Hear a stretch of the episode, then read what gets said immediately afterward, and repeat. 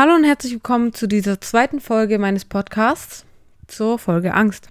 Ich habe mir drei Fragen vorbereitet, ähm, einfach um einen roten Faden zu haben, um nicht rauszukommen, um zu wissen, worüber ich hier heute reden möchte. Und die erste Frage ist erstmal, was ist Angst? Und ja, dazu kann ich nur sagen, Angst ist erstmal ein Grundgefühl von uns Menschen welches uns eigentlich grundlegend schützen soll und auch erstmal wichtig ist. Weil nämlich, wenn du zum Beispiel im Wald vor einem Bär stehst und keine Angst hast, ist das erstmal, würde ich sagen, nicht unbedingt vorteilhaft für dich, ähm, sondern da ist zum Beispiel Angst dazu da, dass du ja eben Respekt davor hast, dass du nicht einfach, ja, vollkommen unbedacht irgendwie dann zu dem Bär gehst und sagst, ah, hi, grüß dich erstmal, bisschen streicheln, ne? Das mag der Bär ganz bestimmt. Ähm, sondern erstmal ist es dafür da, um dich zu schützen. Aber ähm, sind wir zum Beispiel, haben wir Flugangst oder haben Angst, in Beziehungen zu gehen oder sonstige Dinge, ist Angst erstmal unbegründet oder für uns eigentlich nicht nötig. Ähm, viele sagen ja auch, dass Angst was ist, was, was wir nicht brauchen, was unnötig ist. Ähm, und es stimmt in diesem Fall meiner Meinung nach auch, ähm, weil es uns eben oft von, von Dingen zurückhält, die mega cool sein können. Wenn du zum Beispiel nach Australien fliegst oder nach Asien, nach Bali, Thailand, wo auch immer, wo man einfach hinfliegen muss, um die Orte zu sehen, dann ist es einfach durchaus cool, da keine Angst zu haben, ähm, in Beziehungen zu gehen oder Beziehungen mit Menschen zu haben, egal in welcher Form, sind es Freundschaften, sind es Beziehungen, ähm, verpasst man dadurch einfach, ja, mega coole Menschen, die einen mega bereichern können. Und natürlich kann es passieren, dass, ähm, wenn du in eine Beziehung eingehst, ob es eine Freundschaft ist, eine neue oder ob es eine, eine Liebesbeziehung ist, natürlich kann dich dein Gegenüber verletzen. Und das will ich auch nicht sagen, dass das nicht passieren kann und dass es nicht scheiße ist. Ähm, aber dieses Risiko ist einfach was, was man eingehen muss, eben um, um weiterzukommen, um, um neue Erfahrungen zu machen, um dieser Person, diesem Flugzeug dann auch bei der, bei der Flugangst die Chance zu geben, ihm eines Besseren zu belehren. Mm, von daher hat Angst irgendwie so zwei Seiten. Auf der einen Seite ist es mega wichtig und auf der anderen Seite hält es uns zurück. Ähm, meine zweite Frage an mich selber quasi oder über welches Thema ich sprechen möchte ist, wann ist oder ab wann wird ähm, Angst krankhaft? Und die Frage ist nicht ganz so einfach zu, zu beantworten, weil es, denke ich, viele verschiedene Meinungen gibt. Äh, meiner Meinung nach aber ist, dass Angst auf jeden Fall krankhaft ist, wenn wenn es dein Leben beeinträchtigt, wenn wenn du ähm, so sehr Angst vor etwas hast, dass du deinen Alltag nicht mehr bestreiten kannst, dass du nicht mehr Dinge normal erleben kannst, dass du nicht rausgehen kannst ähm, und und und. Und ab da ist für mich persönlich dann einfach dieses Stadium krankhaft oder das Angst krankhaft geworden ist oder ab da ist für mich Angst äh, auf jeden Fall krankhaft. Genau. Ähm, und um da einfach auch auf das dritte Thema schon mal rüberzuleiten, ist ähm, ja die Frage, wie ich, wie ich damit umgehe oder was meine Erfahrungen damit sind. dazu kann ich erstmal sagen, dass ich damit leider schon sehr viel Erfahrung sammeln musste. Ähm, ich hatte jetzt zweimal in meinem Leben eine Phase, die sehr, sehr, sehr mit Angst geprägt wurde oder in der ich sehr, sehr viel Angst hatte. Ähm, und jetzt kann man sagen, ja, ich habe ich hab auch oft Angst, aber das war jetzt nicht so, ich hatte irgendwie Angst im Dunkeln oder so und, und äh, keine Ahnung was, sondern das war wirklich ähm, eine Phase, wo ich auch nicht mehr rausgehen konnte, wirklich, wo ich mich nicht mehr mit Freunden getroffen habe, ähm, wo ich eigentlich 24-7 Angst hatte zu sterben. Ähm, ich konnte nicht mehr aufstehen. Und darüber ähm, wie es mir da ergangen ist und was mir da geholfen hat, würde ich jetzt reden. Und das fängt an, als ich 18 war, 2017. Ungefähr so Februar, März. Ähm, und es kam meiner Meinung nach ziemlich schnell. Und warum das so kam, kann ich auch gar nicht so ähm, sagen. Also wenn ich darüber nachdenke und mir überlege, okay, woran kann es liegen? Natürlich gibt es viele Faktoren auch aus meiner Kindheit, die nicht gut gelaufen sind, wo man sagen könnte, okay, das ist so diese Nachfolge von, von da. Aber so richtig konkret, warum und aus welchem Grund, aus welchem Auslöser das in dem Moment gekommen ist, kann ich so gar nicht sagen. Ähm, auf jeden Fall war das damals so, dass ähm, ich extrem Angst davor hatte zu sterben. Ähm, ich war eigentlich sogar fest davon überzeugt zu sterben. Ähm, aus verschiedensten Gründen. Also erst war es Herzinfarkt, dann kam Lungenembolie dazu, ähm, dann war es beides zusammen. Und so richtig, richtig krass los ging es eigentlich, als ich ähm, einmal mit, mit einer Bekannten gefahren bin und sie mir erzählt hat, dass ihr Opa, glaube ich, war es, ähm, ja, an der Lungenembolie gestorben ist und einfach quasi aus dem Auto ausgestiegen ist, umgekippt ist und, und tot war. Und ab da hat sich irgendwie in meinem Kopf irgendwas aufgespielt oder abgespielt, ähm, dass ich wirklich dachte, okay, oh, was ist, wenn dir das auch passiert? Was ist, wenn, wenn du auch aufstehst und einfach tot umkippst? Das wäre mega schlimm. Und ja, das wäre mega schlimm. Und ja, das kann bestimmt auch passieren. Aber ähm, ja, keine Ahnung, sich davon bestimmt zu lassen, ist halt nochmal eine andere Geschichte. Und von da an war wirklich ähm, für mich, ich habe dann irgendwie angefangen, richtig krass darauf zu achten, wie es mein Befinden vom, Kör vom Körper, habe angefangen zu googeln, was man auch auf gar keinen Fall machen sollte. Also das ist auch nochmal so ein, so ein Satz an, an mich selber so ein bisschen. Google auf gar keinen Fall deine Symptome, Google auf gar keinen Fall irgendwelche Symptome von irgendwelchen Krankheiten, weil das, also meistens steht da sowieso, wenn du, egal was du googelst, du, du bist tot. Und außerdem bringt es dich dazu, dich auf dich zu fokussieren, auf deine innere Mitte. Ähm, und achtest extrem darauf, was mit dir passiert, was mit deinem Körper passiert und wirst total hell, hellhörig oder, oder wie sagt man?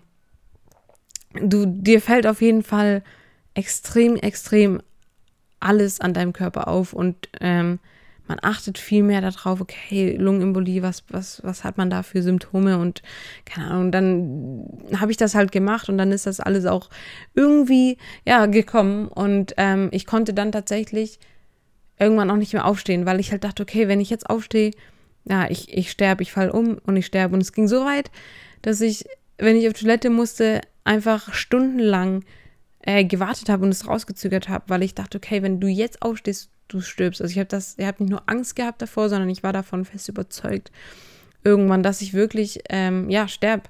Und ich konnte dann auch nicht mehr allein sein. Ähm, ich saß teilweise acht Stunden an einem Fleck, weil ich ja Angst hatte zu sterben. Und irgendwann hat sich das dann auch so ein bisschen vermischt. Also ein bisschen mit so einer Depression oder mit so einer depressiven Verstimmung, ähm, wo ich dann auch irgendwann Angst hatte, dass ich mir was antue. Ähm, und das macht eigentlich keinen Sinn, weil, oder es hat keinen Sinn gemacht, weil ich hatte Angst zu sterben. Aber auf der anderen Seite hatte ich Angst, dass ich mich suizidiere, also dass ich quasi sterbe oder selbst dafür sorge zu sterben.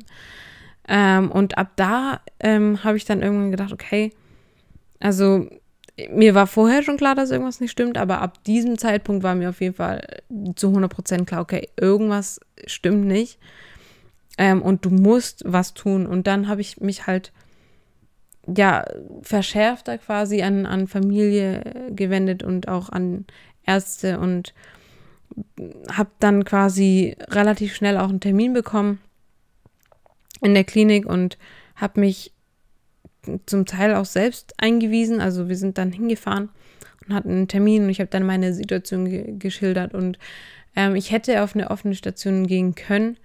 Ähm, ich habe aber einen, einen Fehler gemacht.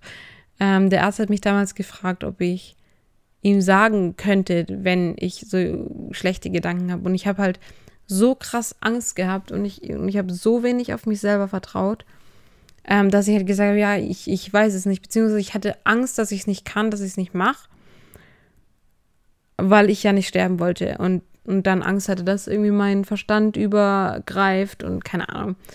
Ähm, und dann bin ich auf die geschlossene gekommen für eine Nacht, ähm, bis, glaube ich, jeder in diesem Haus, in, diese, in diesem Gebäude gemerkt hat, okay, ähm, dieses Mädchen gehört hier auf jeden Fall nicht hin. Ähm, weil ich weiß nicht, wer schon mal in der geschlossenen war, aber da sind halt wirklich schon ziemlich harte Fälle so. Und für mich war das damals halt einfach nur extrem erschreckend ähm, anzusehen, was da so abgeht und welche Menschen, also die ganzen Krankheitsbilder, die da waren und so. Und ich fand das mega gruselig und ich, also wäre ich da geblieben, dann hätte mich, also hätte mir das fünfmal weniger gebracht, als wenn ich daheim geblieben wäre. Ähm, aber ich bin ja dann nach einer Nacht quasi raus auf die offene, war dann da so sechs Wochen und muss aber sagen, dass mir dieser Aufenthalt nicht unbedingt viel gebracht hat. Also er hat mir aus der Akutsituation geholfen, ähm, aber so, so an sich, diese Angststörung irgendwie entgegenzuwirken, hat es nicht viel gebracht. Also ich konnte, wie ja gerade schon gesagt, halt nicht aufstehen. Oder ich konnte aufstehen, aber ich hatte Angst aufzustehen, weil ich Angst hatte zu sterben, wenn ich aufstehe. Ähm, und nicht mehr wirklich rausgehen, weil ich jede Sekunde gefühlt meines Lebens da Angst hatte zu sterben und dachte mir so, okay, wenn du stirbst, dann äh, musst du zu Hause sein, wenigstens bei deinen Eltern oder bei meinem Papa. Ähm, und bin dann halt auch relativ selten rausgegangen. Und dafür hat mir das natürlich auf jeden Fall geholfen. Also du musst ja sowieso aufstehen da und du kannst ja nicht einfach sitzen bleiben. Ähm, und du musstest da halt dir auch so eine Therapie aussuchen und meine war halt eben so auf dem Bauernhof arbeiten. Und da äh, ging das dann, also dadurch, da, also diese Therapie quasi oder diese, dieser Ansatz hat mir geholfen, die Akutsituation zu helfen, aber nicht die Ursache zu lösen. Ähm, und das ist halt auch das Ding, wenn man irgendwie so mit Ängsten zu kämpfen hat, dann muss man auf jeden Fall gucken, dass man sich da eine speziellere ähm, Klinik aussucht, Hilfe aussucht, wie auch immer, weil es gibt halt einmal die geschlossene, da kommen alle rein, die halt mega akut sind, die sich selber oder andere gefährden. Dann gibt es halt die allgemein psychiatrische Klinik, wo halt auch alle, alle hinkommen, also von Schizophrenie bis zur Angst, bis keine Ahnung, Depressionen, alles äh, kommt da zusammen. Und dann gibt es noch die Psychosomatik, die meistens auch länger geht und die sich intensiver mit deinem Geist und mit deiner, mit deinem Körper beschäftigt. Ähm, wie der Name eigentlich schon sagt, Psychosoma, Körper und Geist ähm, oder Geist und Körper. Und das ist da ähm, viel, viel besser. Also die, die gehen da wirklich auf dein Körper und dein Geist ein. Also auf die, es, es gibt halt auch Leute, die kommen dahin mit körperlichen Symptomen, die von der Psyche kommen, genauso auch andersrum, wo du psychisch einfach eine Angststörung hast und daraus dann körperliche Sachen entstehen. Und da wird halt auf beides eingegangen. Und das ist halt mega gut. Ähm, von daher hat mir der Aufenthalt nicht so viel gebracht, aber er hat mir aus dieser Akutsituation auf jeden Fall geholfen genau, ich bin dann einfach nach den sechs Wochen entlassen worden, ähm, habe mich blöderweise auch danach nicht wirklich darum gekümmert, irgendwie ambulant weiterzumachen, was ich auch jedem einfach echt nur empfehlen kann. Also wenn irgendwas ist und ihr irgendwie stationär gehen müsst, ähm, sucht danach weiter, macht danach weiter ambulant. Das ist so, so, so wichtig, wirklich. Und ähm, genau, das habe ich halt nicht gemacht, beziehungsweise ich hatte jemand und ähm, keine Ahnung, ich bin halt nicht hingegangen und habe es halt überhaupt nicht ernst genommen und habe halt irgendwie selber versucht, ja, mein Ding zu machen und selber einfach versucht, da so mich alleine hochzuarbeiten. Ich habe mir dann auch einen ähm, Nebenjob gesucht ähm, und habe dann da ein bisschen Geld verdient, habe wieder was Neues gesehen, neue Leute gesehen ähm, und bin dann 2018 am Anfang, also so Januar rum, nach Australien geflogen, was mega, mega gut war, was mir mega ge geholfen hat. Ähm, und das ging dann eigentlich auch relativ lange gut. Also, ähm, ich glaube, so zwei, zweieinhalb, drei Jahre hatte ich gar keine Probleme, also relativ wenig. Ich habe ab und zu ähm, trotzdem noch so Panikattacken bekommen, womit ich aber theori äh, theoretisch, womit ich praktisch relativ gut umgehen konnte. Ähm, was jetzt für mich auch nicht so so krass störend war. Also klar, ähm, Panikattacken sind, sind kacke und Panikattacken ähm, sind mega nervig und wenn sie oft kommen, dann sind die einfach nur absolut belastend und nervig und alles Mögliche. Also es ist nichts Cooles, aber ähm, für mich war es halt irgendwann kein Problem mehr, damit umzugehen. Ähm, wenn eine kam, dann wusste ich, okay, ähm, du hast Panik und das ging dann zwei, drei Minuten und dann war das Ganze wieder gut. Ähm, und jetzt aber vor noch nicht so langer Zeit ähm, kam noch mal so eine Phase. Ich denke mal, dass dieses Mal einfach der, der Grund so ein bisschen war, dass halt, es war Corona, es war Lockdown, ähm, man war irgendwie alleine, ich hatte keine Schule mehr, ich habe mich nur noch virtuell getroffen. Ähm, man hat irgendwie auch nicht so eine Struktur, man hat nicht mehr so viel Social Life, man, man geht nicht mehr so viel raus und hat auch ziemlich viel Zeit nachzudenken.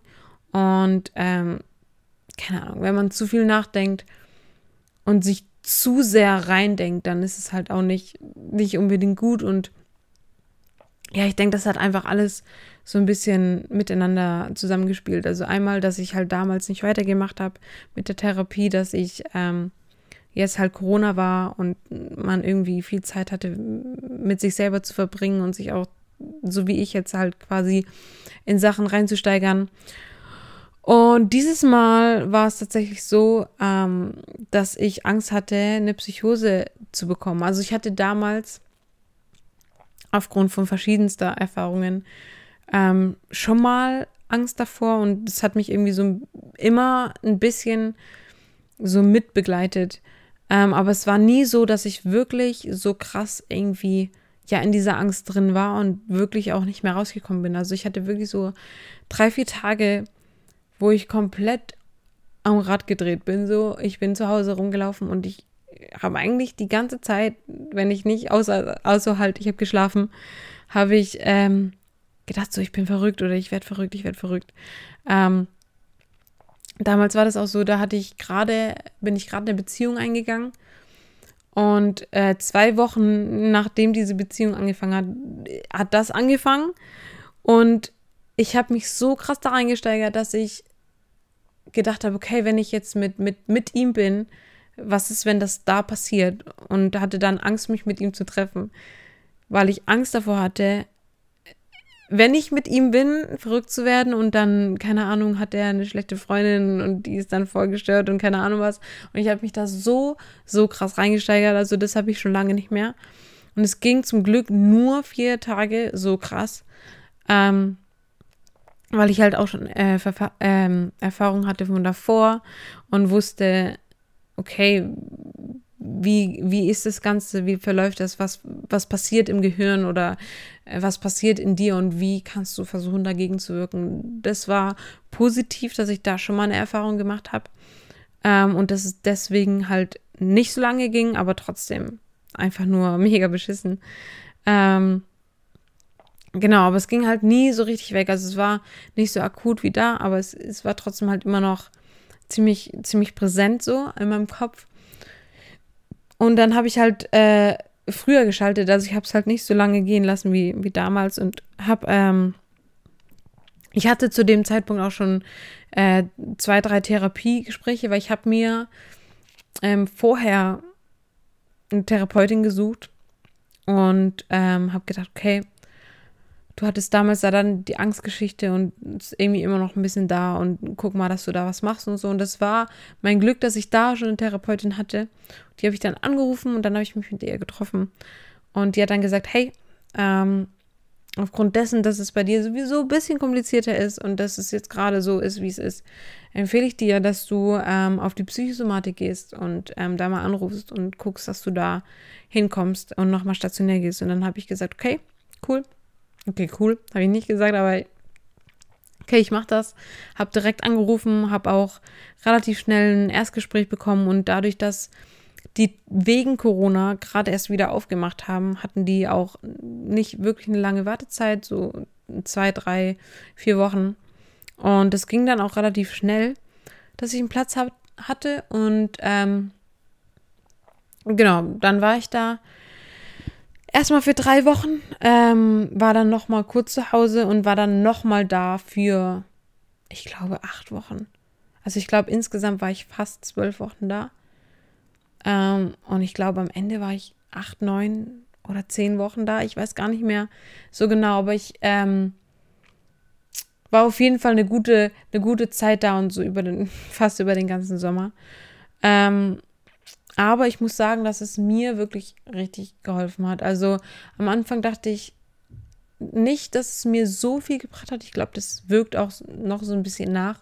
Aber ich hatte richtig Glück, dass ich eine richtig, richtig gute ähm, Therapeutin hatte, die wirklich, die war so ähm, menschlich irgendwie auf der Höhe und die war nicht so mit, mit Fachbegriffen und, und so, so, so, so hochgestochen, sondern die war wirklich einfach so richtig Mensch und hat einfach sich auf deine Ebene begegen, ge, begeben und war dazu fachlich halt auch noch richtig kompetent. Und ähm, an sich halt, was ich am Anfang gesagt habe mit Psychosomatik und Allgemeinpsychiatrie, war das halt eine Psychosomatik, welche sich halt auch spezifisch halt mit sowas halt beschäftigen. Und das war halt mega, mega gut. Ähm, und genau, dann wurde ich entlassen und habe dann auch gleich weitergemacht. Ich hatte Glück, dass eine Therapeutin, die da auch stationär eigentlich gearbeitet hat, sich selbstständig gemacht hat und ich dann da quasi ähm, direkt im Anschluss eigentlich hin konnte und die auch noch freie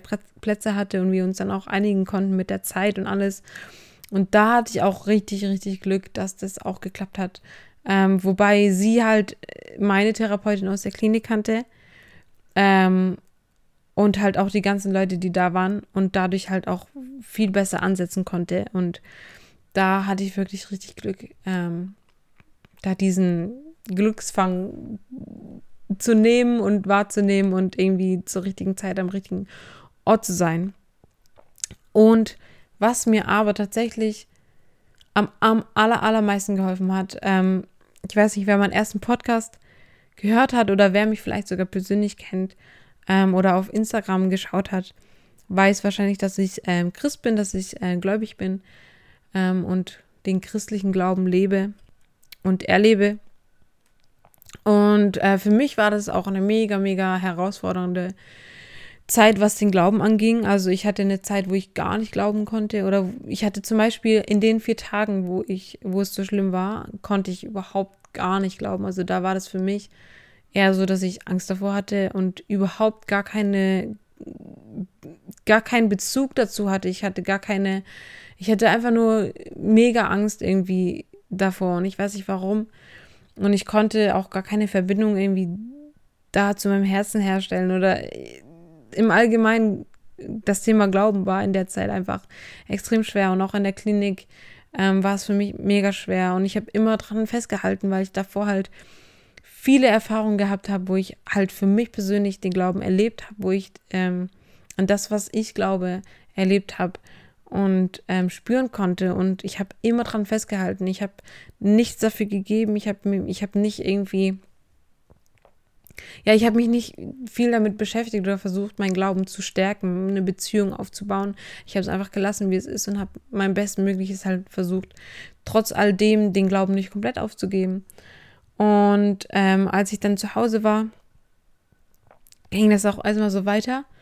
Und irgendwann habe ich gesagt, hey, ähm, und jetzt ist der Punkt, wo du es trotz all dem, wie es in deinem Kopf aussieht, was deine Gedanken dir sagen, äh, jeden Tag versuchst, ein Stückchen mehr für dein Glauben zu tun. Also ich habe angefangen, jeden Morgen zu beten. Ich bin jeden Morgen aufgestanden, habe gebetet habe äh, ganz, ganz viel Worship gehört, also ganz, ganz viel christliche Musik gehört. Ähm, und habe einfach angefangen, wieder so, ja, aktiv den Glauben irgendwie zu leben, anzutreiben. Und irgendwann habe ich gemerkt, okay, krass, ähm, irgendwie diese ganzen Ängste, Gedanken, die in meinem Kopf waren, dieses Gedankenkreisen, alles, was ich trotz, also alles, was ich nach der Klinik irgendwie noch mitgenommen habe und wo ich auch dachte, oh krass, gar nichts hat es gebracht. Ich bin, ich bin reingekommen, wie ich rausgekommen bin. oder rausgekommen, wie ich reingekommen bin, besser so. Ähm, und irgendwann habe ich angefangen, krass, die Gedanken werden weniger, die Ängste werden leichter. Irgendwie, ich habe keinen keinen Ballast mehr, ich kann alles abgeben.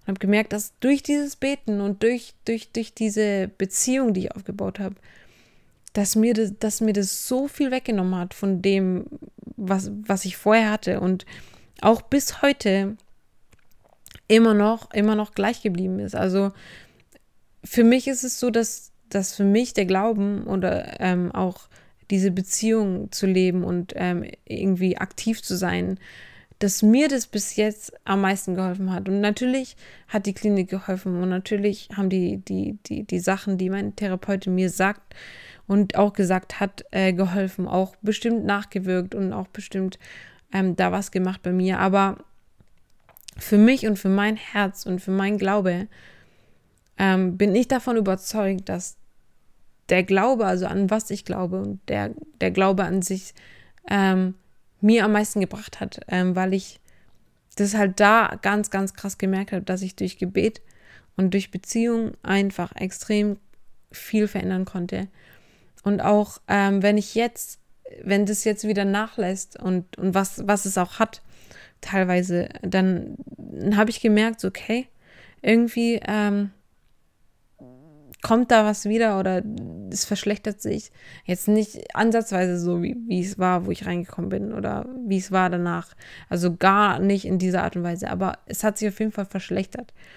Und ähm, wenn ich dann wieder angefangen habe zu beten und wenn ich dann wieder angefangen habe, Beziehungen zu bauen, meinen Glauben zu leben, aktiv, habe ich gemerkt, dass das sich dann ganz schnell wieder umgeswitcht hat. Und ähm, ja, das gibt mir einfach irgendwie ja die Hoffnung, dass ich dadurch erstmal bei anderen viel verändern kann und aber auch bei mir selber extrem, extrem viel machen kann, dass ich bei mir extrem viel Heilung erlebe, dass ich Kraft erlebe, dass ich Hoffnung erlebe und dass ich einfach durch diesen Glauben extrem viele positive Dinge, positive Dinge erleben kann. Und ja, ich kann einfach nur jeden ermutigen, hey, wenn du nicht glauben kannst oder wenn du sagst, hey, ich bin, ich bin nicht damit aufgewachsen und ich kenne das nicht und nee, das ist komisch und keine Ahnung, das gibt's nicht. Probier es aus und, und wenn nichts passiert ist, dann let's go. Bleib da, wo du bist, aber ich, ich, ich, ich, ich kann einfach nur, also ich kann dir nicht versprechen, dass es sein wird, aber nach meiner Erfahrung raus bin ich mir ziemlich sicher, dass das nicht der Fall sein wird. Und ich habe damals auch zu meinem Freund gesagt, hey, ich mache das jetzt einen Monat, ich, ich bete jeden Tag, einen Monat lang, ich beschäftige mich damit. Und wenn nichts passiert, dann werde ich nicht mehr dran glauben, weil dann ist es für mich der Beweis, dass es das nicht gibt und dass ich da dann auch nicht dran glauben kann. Und es ist einfach was passiert. Zwei Wochen, zack, alles war weg. Nein, Spaß. Alles war, alles war cooler, alles war leichter. Und ich habe was gemerkt und ja, mein, mein, mein Motto ist irgendwie so ein bisschen, oder was heißt Motto, aber mein, mein Ding ist irgendwie so ein bisschen, probier es aus und wenn es dann immer noch nichts für dich ist, kein Ding, dann mach dein Ding weiter und alles ist gut. Aber man kann nicht sagen, dass irgendwelche Sachen doof sind, dass es irgendwas nicht gibt, ähm, dass irgendwas nicht funktioniert oder dass irgendwas einfach kacke ist, wenn man es nicht probiert hat. Genau. So, jetzt bin ich am Ende angekommen. Ähm, ich glaube, ich habe genug darüber erzählt, wie es mir so ging mit meinen Ängsten. Ich hoffe, dass du was mitnehmen konntest. Ich hoffe, dass ich dir helfen konnte, ähm, falls du in der gleichen Situation bist und dass ich, ja, dass ich dich einfach bereichern konnte, diese Woche wieder mit meinem Podcast. Ähm, wenn du meine Instagram-Seite noch nicht kennst, ähm, dann check sie einfach ab talkaboutlife.podcast ist der Name. Ähm, jedes Thema wird da auch angeschnitten. In Kurzform, in Textform. Wenn du lieber liest als zuhörst, dann gerne reinschauen. Ähm, dreimal die Woche kommt da ein Post online, 18.30 Uhr. Schau gern vorbei. Ähm, und folg mir da. Stell dir einen Wecker, dass du nichts verpasst. Ähm, ich freue mich auf nächste Woche. Wir sehen uns. Bis dahin. Mach's gut. Tschüss.